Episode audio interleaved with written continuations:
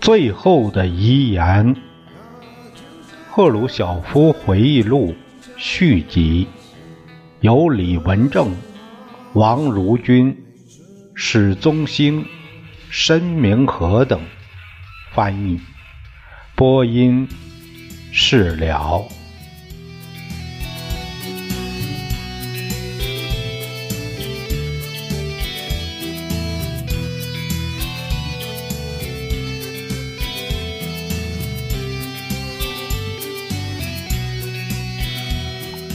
下面我们读第五章，说的是题目是文化艺术界知识分子。文化艺术界知识分子，这是呃，赫鲁晓夫说啊，我想谈一下斯大林时代和我担任政府首脑期间，我们领导层对待知识分子的态度。当然，知识分子这个名词包括呃苏联社会很高的行业。我们的知识分子以很多方式为党努力巩固和教育苏联社会做出贡献，从而使我们的人民朝着列宁在十月革命时所制定的方向前进。科学技术界的知识分子，他们是靠创造设备和其他实际物件来实现自己的知识能力的那一部分人。在这部分人当中，我们不存在很多问题。从实质上讲，科技知识分子并不干涉社会生活中那个更为复杂的领域，也就是意识形态。从事创作的知识分子，呃，这个，呃，赫在这里就是赫鲁晓夫指的就是文化艺术界的知识分子。这。部分知识分子却提出了较为困难和难以琢磨的问题，那这就是这就是思思想界。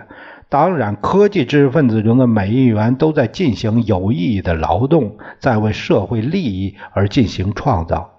但是，当我们说从事创作的知识分子，啊，也就是从事文艺艺术的知识分子，也就是说这些人。我们指的就是作家、艺术家、音乐家、雕塑家，他们并不直接给物质的东西增加价值，但他们的工作却给人类生活提供了不可缺少的鼓舞的力量。但是，我们文艺界知识分子却比我们社会任何其他职业的人都吃了更多的苦头。从物质上看，他们比其他职业的人们生活的要好一些，但在精神上，他们受到很多困扰。创造性工作，特别是作家们的创造性工作，由于是他有分析人们相互的关系，包括分析当权人与一般平民百姓的艺术过程。所以，他往往带有干涉政治性生活的倾向。作家们不断的在探索哲学与思想意识形态的问题，而这些都是任何执政党，包括共产党，都想垄断这个领域。如果你不去培养人们的思想，并把它引导到正确方向，这是所谓的正确方向，你就难以有所成就。也就是说，他不跟你，他不跟你一个鼻孔出气儿，他就不能不能这个和你呃同一个声音发同一个声音。那这这是对执政党来说，这是这是很苦恼的事儿。所以啊，这是党的任务，也是文学的任务。那我那就是文学为政治服务嘛。由于音乐振奋人的精神。它也起着十分重要的作用。音乐不是用人的语言表达的，这就使得好坏乐曲的区分成了复杂问题。有时你打开收音机听听广播的东西，你会自言自语的说：“谁写的这是让人讨厌的东西？”可后来你发现，这是柴可夫斯基或其他作曲大师的作品。之后，有时你打开收音机听到同一支曲子，但这次你觉得它真美。造成这种感觉上不同，只是因为你本人心绪的差异。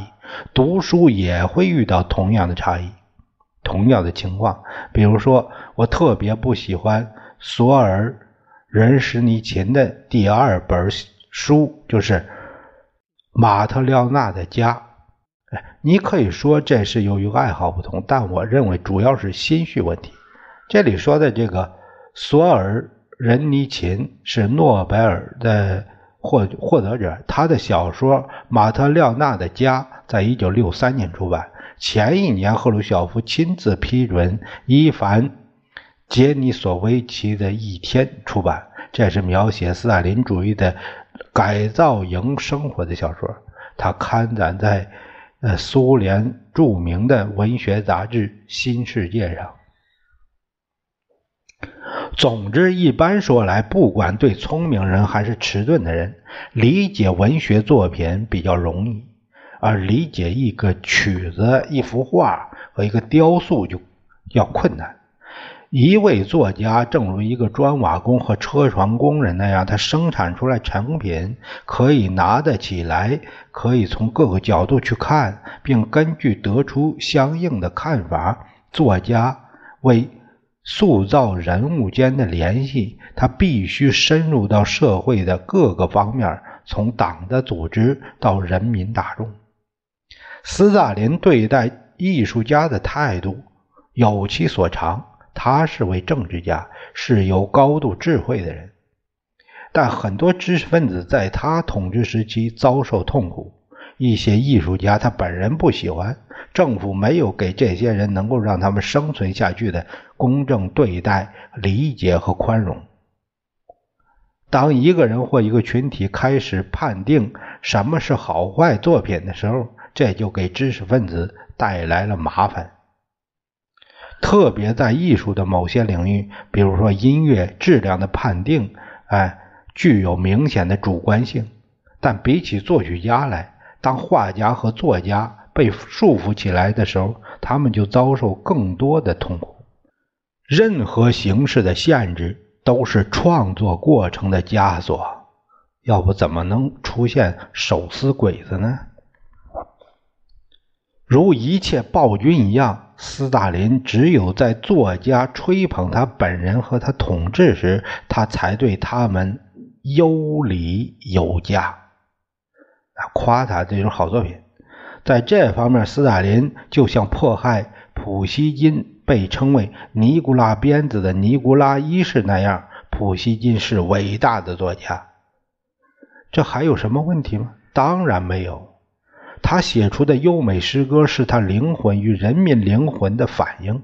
我记得他写给自己的不朽的诗句是这样：“我为自己建立一座非人工的纪念碑，在人们走向那儿的小路上，青草不再生长。”这句话厉害。这个纪念碑，这是普希金在一九在。呃，在《纪念碑》一诗里边写了一句这话。那然而，普希金的一生绝大部分是在流放中度过的。先是在南方的摩尔达维亚、基什尼奥夫和奥德萨，后来是在。普斯科夫附近，他自己的庄园里，想想看，他在这些时间是一直从事创作。当然，尼古拉一世希望普希金创作，但他也希望普希金美化君主，支持君主政体。那这个下面有个注解，就是说，实际上普希金在流放中写了大量作品。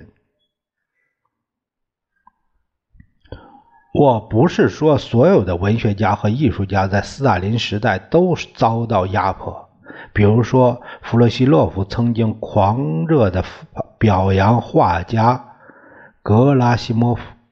格拉西莫夫是叫尤叶弗洛西洛夫元帅曾在不同时期担任国防人民委员，就是呃斯大林的替罪羊，呃和最高苏维埃主席团的主席，这徒有其名的国家元首。一九五三年到一九六零年，并曾自贡是反党集团的同谋者。哎，就是一个这样的倒霉蛋儿，幸运而倒霉的人。我不想评论格拉西莫夫作品的艺术水平，但我知道弗罗西洛夫特别喜欢他，是因为他在画中颂扬过弗洛西洛夫。弗洛西洛夫还有一位宠爱的作曲家，他曾经为弗洛西洛夫唱赞歌，这人就是波克拉斯。他现在。仍然很受尊重。那这里就是这个波克拉斯是两兄弟，也就是丹尼尔·亚和德米特里亚，他们谱写了歌颂俄国国内战争时期红军功勋的流行歌曲。哎，这些东西我们也很也写了很多这这。呃，对，针对于这红军呐，个人的这些赞歌的不多的是，但看一看他创造颂扬布琼尼和弗洛西洛夫骑兵的歌曲的方法，人们用专门的术语形容，像格拉西莫夫和波克拉斯这样的艺术家，称他们为宫廷画家和宫廷音乐家。当权者总把这类艺术家。拱卫在自己身边，赐予当权者的宠幸，更不要说物质酬劳了。哎，跟养宠物差不多。一些深受斯大林宠幸的知识分子结局悲惨，法基耶夫就是一个。他是一个才华的作家，他的《青年禁卫军》是不朽之作。我也高度评价他写的有关国内战争时期的西伯利亚艺术。这个这个西伯利亚艺术呢，就是就是溃败，是描写俄国国内战争时期共产党游击队队员与干涉主义分子和向白卫军作战的小说。那个布琼尼呢，是 S.M. 布琼尼元帅，是著名的呃骑兵军官。嗯，骑兵骑叫骑兵，现在都说骑兵吧，骑兵吧。内战期间，赫鲁晓夫从属于布琼尼的第一骑兵军团。哎呀，啊别扭，来习惯了，来说就这样吧。虽是如此，法捷耶夫常常在作家协会颂扬斯大林，使自己成为斯大林的代言人。为此，他甚至做伪证，反对那些被指控犯有罪过的人们。那时，法捷耶夫总是喝得烂醉，不省人事。我记得斯大林召集我们参加斯大林奖金评委会进行评议的情况，听起来有些愚不可及。但这类会议的确是召开的。斯大林听取提名方面的建议，然后决定。啊，谁应该获得斯大林奖？评议的活动混乱，真是难以想象。不管怎么说，法捷耶夫先报告有关人选，可过一会儿，斯大林会说：“看，他醉那个样子，连站都站不起来了。”这也是真的。有时斯大林会把警察和契卡人员从床上叫醒，让他们到他经常出没的那某一个。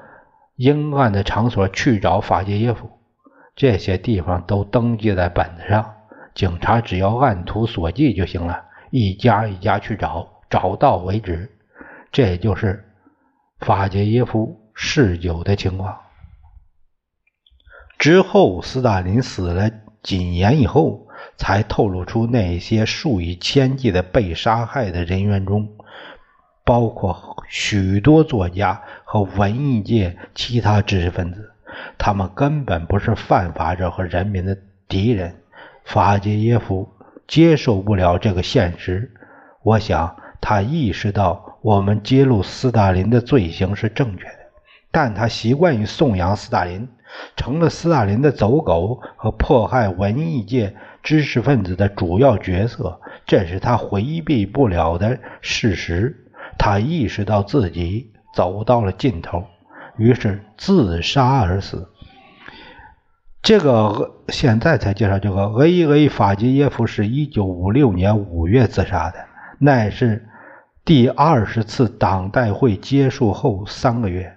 具有讽刺意味的是，在会上他被选为中央候补委员，有意思吧？当然，我们不应该忘记，那时的法捷耶夫由于酗酒，已是徒有躯壳了。斯大林时期另一个十分成功的作家是特瓦尔多夫斯基。战争期间，在那些与希特勒匪帮作战的数百万人民中，人人都知道他的名字。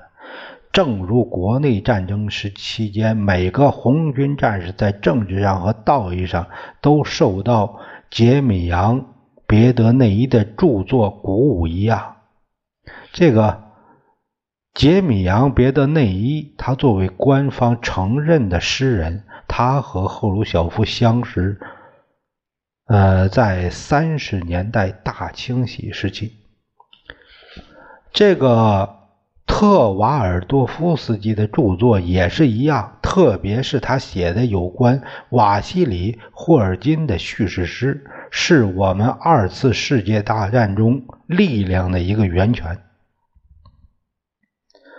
斯大林把一幅瓦西里·焦尔金的油画挂在克里姆林宫。卡捷琳娜大厅出口的正面，你从最高苏维埃主席团会议厅里边走出来时候，正好面对着他。我记得斯大林凝视着这幅画，面部带着深为感动的表情。我也同样深受感动。这样，特瓦尔多夫斯基。给予我们一些伟大的作品，但他终生没有得到承认，也没有得到荣誉。我想，不承认特瓦尔多夫斯基是不可能的。一些人可以在一个人活着时不承认他，但人民已经承认他。明天，新一代人会以不同的方式估价特瓦尔多夫斯基的作用。下面有个注解说到，这个 A.T. 特瓦尔多夫斯基的，他是个诗人，长期担任《新世界》文学杂志的编辑。他在1946年发表的一首长诗里，塑造了主人翁瓦西里·焦尔金。这是一个身为苏联士兵喜爱，又是个英雄，也是个喜剧式人物的苏军战士的形象。一九六三年，这个主人翁重新在焦尔金游明王府的长诗中出现。这首诗刊载在《消息报》上，讽刺斯大林主义官僚政治。当时由赫鲁晓夫的女婿阿朱别伊推荐发表，直到赫鲁晓夫下台一年后为止。阿朱别伊是这家报纸的总编辑。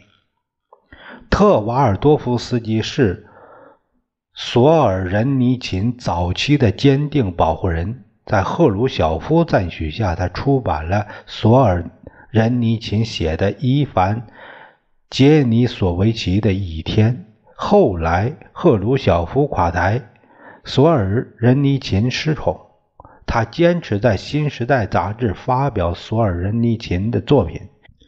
一九七零年。特瓦尔多夫斯基突然被撤销《是新世界》杂志编辑之职，主要原因是他对索尔仁尼奇的赞助。他于1971年去世，索尔仁尼琴参加了葬礼。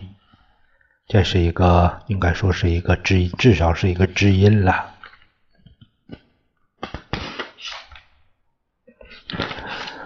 下面赫鲁晓夫继续回忆说：“现在回到我担任党的首脑之后，我们对待作家和艺术家的态度。我应该讲一句关于帕斯捷尔纳克的话。我不想评价他的文学成就，但我相信其他诗人的意见。他们高度评价帕斯捷尔纳克的作品和他的译作。斯大林死后，他写了《日瓦戈医生》一书，并想出版。关于这部小说如何处理它，引起了一场轩然大波。我得知这情况，并有影响此书是否出版的机会。问题归结于是否接受向我们报告此事的人的劝告。可我没有采取行动。我有充分证据这样讲：如果我对决定施加影响的话，也就是支持出出版，我会得到支持的。但我无动于衷。现在我深为后悔。同搞创作的人打交道，行政措施总是最落后、最有害的。哎，这个还是值得借鉴的。这句话就是：同搞创作的人打交道，行政措施总是最落后、最有害的。帕斯捷尔纳为日瓦戈医生付出辛勤的劳动，手稿传到国外。得以出版并引起轰动，此书得到承认，获得诺贝尔文学奖。虽然我说不清此书在多大程度上与此等荣誉相称，不管怎样，帕斯捷尔纳克得到诺贝尔奖的桂冠，但在苏联这里却有行政措施，他的书受到冷遇，成为。禁书，用警察手段决定给整个事件披上不同的色彩，这也给以后很长一段时间留下不愉快的回味。人们掀起了不让帕斯捷尔纳克出国领取奖金的抗议浪潮。我说：“让我们向前走一步，出版这本书吧，这样帕斯捷尔纳克就能出国领取他的。”奖金，我们可以给他护照和一些硬通货，他就能成行了。后来出乎人们预料，帕斯捷尔纳克在报纸上发表声明，说他无意出国，更不想提出这个问题。直到今天，我没有读过他的书，因此难以提出判断。对我谈起这本书的人们说，他们对本书的艺术方面并不特别赞赏。不过这是题外话了。评价一位作者与评价他的书是两件不同的事。如果作品的艺术质量的确较低，那应由读者做出判断。如果一部作品没能引起读者的共鸣，如果他的思想或表达思想的方法不能打动读者，那么作家应从中引出必要的结论来。自然，作家在精神上将受到震动，但他不应谴责任何人，而只能责怪自己在作品里没能成功的有把有价值的思想传递给读者。主要问题是，读者应该有机会做出判断，而行政的手段、警察的手段是不应使用的。对我们从事创作的知识分子，不应进行宣判，好像他们正被宣判一样。关于。日格尔医生，一些人也许会说，我对这本书没能出版表示后悔，有点太晚了。是的，也许是太晚了，但这也算亡羊补牢吧。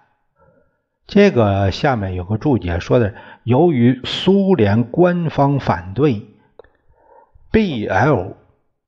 帕斯捷尔纳克的《日瓦格医生》。在一九五八年于意大利出版，后又在美国出版。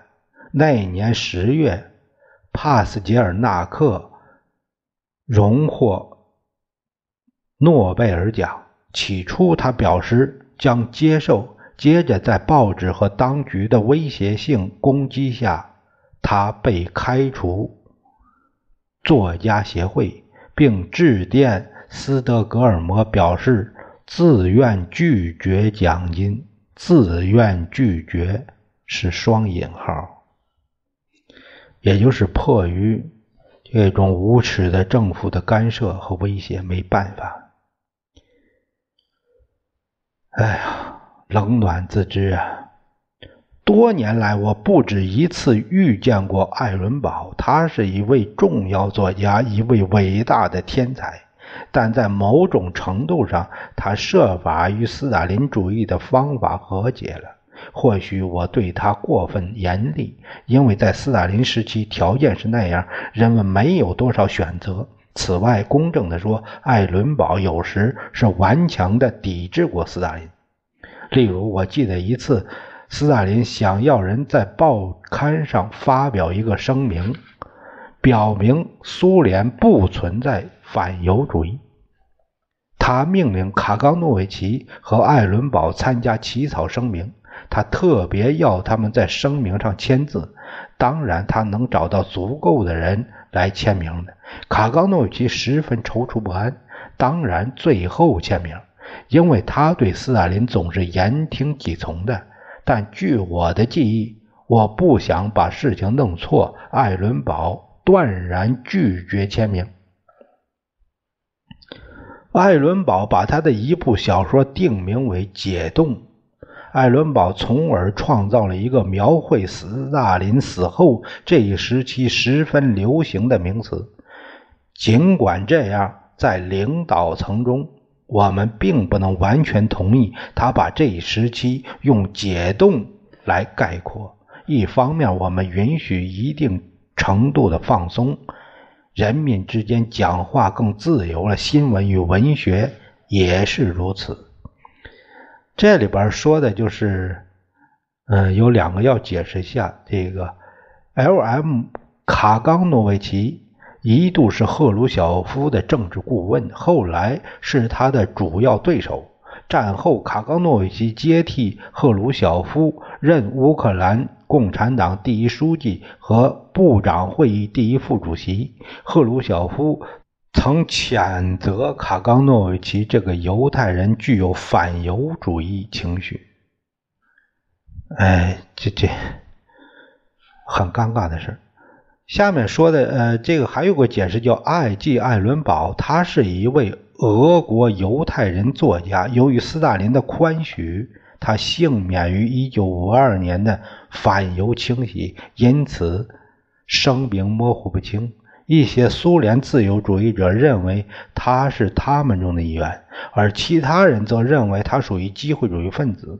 斯大林主义批评，呃，由于他在回忆录。和其他著作中对斯大林时代所表示坦率态度而谴责他。解冻出版于1954年，赫鲁晓夫公开评论此书说：“本书对伴随斯大林个人迷信的事件和现象描绘了一幅不准确的，或准确的说，至少是一幅错误的、片面的图画。”这是一九六三年三月，他这样的评价。赫鲁晓夫接着说：“但仍然有一些人反对新的宽松政策。我记得他们中一个人就一件抽象派的艺术作品当面谴责我说：‘如果斯大林还活着，他从不会允许这类东西的。’据我回忆，说这句话的人是位知名艺术家。”后来人们告诉我，他出大价钱买下了涅伊茨维特内的一件雕塑。涅茨维斯特内本人常说，有些批评他很厉害的人，却在花大价钱买他的雕塑品。当然，他没有说出任何一个名字来。